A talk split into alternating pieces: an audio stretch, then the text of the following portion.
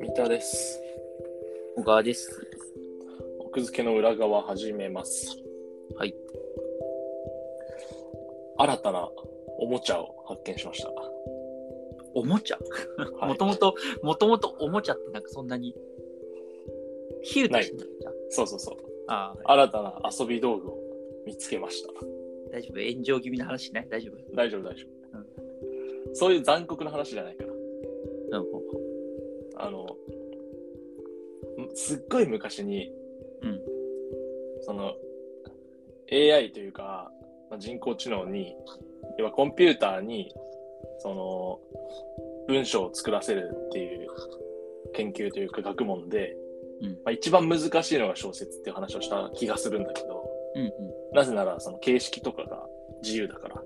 うん。うん例えばそのニュースとか、ニュースは違うかな。法律文書とかの方がむしろその型にはまってるから、出力しやすい。けど、小説はさ、字の文とかセリフとか、うん文字数にも制限はないし、うん。うんうん。みたいな観点で、まあ、自由度が高いから、まあ、難しいっていううんのがあったと。で、インターネットの海をさまよっていたら、うんなんか日本語文章小説を出力する AI ノベリストっていうなんかものができてて、うん。へえ。で、端的に言うと、うん小説を生成してくれる。え、自動的にそう。ええ、すごいね。で、使い方というか、まあ、いろんなね、すごい、クロート向けの設定とかいろいろあるんだけど、簡単な、超初歩的な使い方は、うん書き出しをちょっと自分で作って、うんうんで、続き頼むみたいなボタンを押すと、続きをちょっと書いてくれるってういう。ん。ええ。で、例えば、ん僕が自分で最初入力したのが、ん僕は餃子が大好きだ。うん今日はどんな餃子を食べに行こうか。まで書いて、ええ、はいはい、面白でいな。これ続きを続きを頼むっていう、はいはいはい。デフォルト AI に好きに書かせるボタンを押すと、にポンって出てきて文章が、うそんなことを考えながらいつもの店へと向かったのだがその途中で俺は足を止めたんそれは偶然だったのかそれとも運命というやつかもわからないしかし俺にとって何かまで出てきたえそそそこもまた気になるとこ止まってんじゃん。そうそうでさらにさらに続きを書かせるボタンが出てきてなるほどね。そうで続き書くとかできるええ、すごいすごい。だからこれ、ね、文章にちゃんとなってるし、てかまあ多分、文章に、ちゃんとした文章を出力するのは多分今は当たり前ぐらいにできて、うんなんかちゃんとね、その意味としてつながりがあるように見えるのを出すっていうのが多分、すごいうん。んだと思うんだよね。で、今試しにその、しかし俺にとって何かっていうところの続きを書かせたら、うんしかし俺にとって何かとても重要な意味のあることが起こりそうな予感を胸に抱きつつ、俺は道端で立ち止まったのだって出てきて、で、結局、多分最初の僕が入力した字の文で、うんもっと餃子のネタをすごい繋げてたら、うん餃子色の強い続きが出てきたと思うんだけど、うん。うんうん。それがちょっと短すぎたから、多分ここから全く関係ないところに飛んでっちゃいそうっていう。そうね、なんか今のその2個目の続きを聞いてる限り、なんか1個目のと似た感じになっちゃってる感じがするよね。そうそうそうそう。んつながりっていうか、だから情報が少なすぎるっていう、そういうこと。うんで、まあ出力というかその AI に続きに書かせるボタンの下に、なんかいろんなオプションがあって、うんへえ。なんはかランダム度を調整するとか、いはい。あと関連性の高い語彙を出やすくさせるとか、うんうん。あとは関連性の低い語彙は除外するとか、なんかいろんなそのパラメーターみたいなのを設定できて、うーんあと、出力する文章の長さもなんかこう何字とか何文字とか設定ができてでちょっと思ったのがとりあえず最初の自分で入力する場所うんをめちゃくちゃ長くしようと、うんで青空文庫行って、うん三月期の最初をはいはい貼り付けてみましたと、ああ、それ面白いね。三月期の最初ってあのーまあ、李長という人がいて、はいはい。でしいろいろ頑張ってたんだけど、んあのーなんかちょっと貧乏になっちゃって、うで、ある日、森の中じゃなくてなんだ、山の中に消えて、うんえっ、と、戻ってこなかったみたいな。うんうで、その後、李長がどうなったかを知る者は誰もなかった。っていうのが書き出し。書き出しというか、三月期の第一段落かな。ん。まあじゃあそこだけ聞くとだいぶね、それで虎になってるってやっぱすごい話だね。まあね AI ができるかっていう。いや、まあ AI はそこからトライにはなれないと思いや、すごい。そこが自由な発想すぎだろうと。まあまあいいや。う。中島敦のねうん、頭の中どうなってるのっていう。そうそうまあ、とりあえず、李長が消えて、えっ、と、どうなったかを知る者は誰もなかった。で、その続き書かせたの。えー、すっごい面白いことするよ。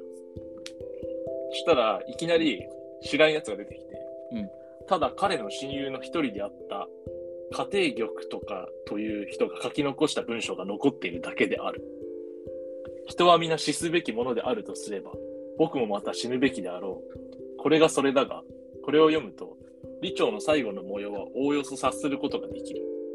この人は郷里に帰るまで自分一人の胸一つに収めておくつもりだったのだが、あまりに悲痛を極めたため、思わざる友人の目にさらしてしまったのだっていう、なんか、意味深な文章が出力されて、うんうん。その、字の文のテイストをさ、受け継いでるのがすごいなと思って。うーん、なるほどね。さっきの僕の餃子、何食べに行こう、ルンルンみたいなうん。文章からは、その、なんだろう、あんま硬くない感じうんうん。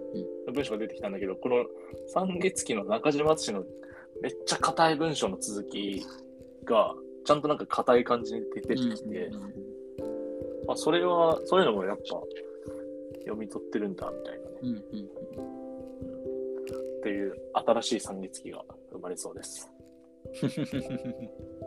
これね、なんか、いろんな使い方ができそうっていう。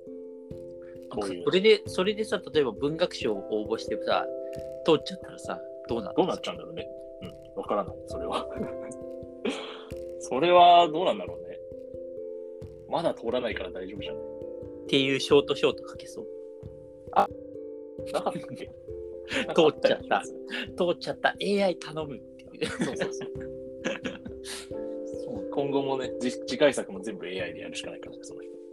でもさ、なんかさ、さっきさ、三鷹がずっと言ってたその意味深な感じにさ、うんなんか、その発展していくんかね、その、言ってたのその後ってことさ、全部意味深になってないな、こうさ。でも具体的じゃないその、理長の方。まあま今あ月、まあ、若干だって、その、理長がどうなったか知る者は誰もいなかったうんから、ただ彼の親友の一人の書き残しが残ってるみたいな。まあまあ、そうか、そうかそうね、住んでってるか。なるほどね。で例えばさ、その名作の一章さ、うまあ、別に村上春樹のさ、うんアフターダークの一章を丸々打ち込んでさ、うん、続き書いてって。ぜひ書いてもらって、で、い村上春樹の一章を取って応募すればいいんじゃないそれずるじゃん。でもさ、それさ、あのさ、あれ小説ってさ、そういうさ、その、本案的なのあるじゃまあまあね。うんん。本家取り的なさ、まあ、ちょえ、あんま小説ではなくない歌はあるけど。いや、でも小説も結構あれを下敷きにして書いてるなみたいな。だって鹿尾とか青鬼とかもさ、結構、うん。あの、もうまんま坊っちゃの話そっ書かいてるしさ、なんかそういう、そのなんていうか、流れとしてはあると思うんだよね。そういう名作をなるこうオマージュして作るみたいな。じゃあ、あるかもしれない。だからその三月小説完成させてさ、送ってみたら。そうさり最初、理長消えてないと何なのってなっちゃう。あと、理長って出てくるからね、途中。いや、だからそれはさ、ほら、なんか日本三月期をにつけましたみたいなさ、感じ。なるほどね。いや、でも、なんていうか、その、その、中高大の時のさ、うん暇な時間に小小説執筆トライしたことある人いると思うんだよ。割とうんうんうんたくさん。僕もたま、何回かトライしたことあるから。うんで、まあ、と大体途中で挫折するじゃん。うんで、挫折した、眠ってる、その挫折小説の冒頭うんを放り込んで、続きを書いてもらって、うんうん。っていうのは試みとして遊べるなと思っ確かに確かに。そうね、自分の、そうか、オリジナルの最終的にね、止まっちゃったやつをね。はいはいと。かなるほどね。あるかなっていう。うんうんうんえーいい遊びなんで、それは本当に。 AI ノベリストで今なんか現在アルファテスト中のためうんたらかんたらって書いてあるんでうん。今後なんかサービスとしてなってるのかなわからないけれど、とりあえず今はね誰でもブラウザ上でアクセスできるの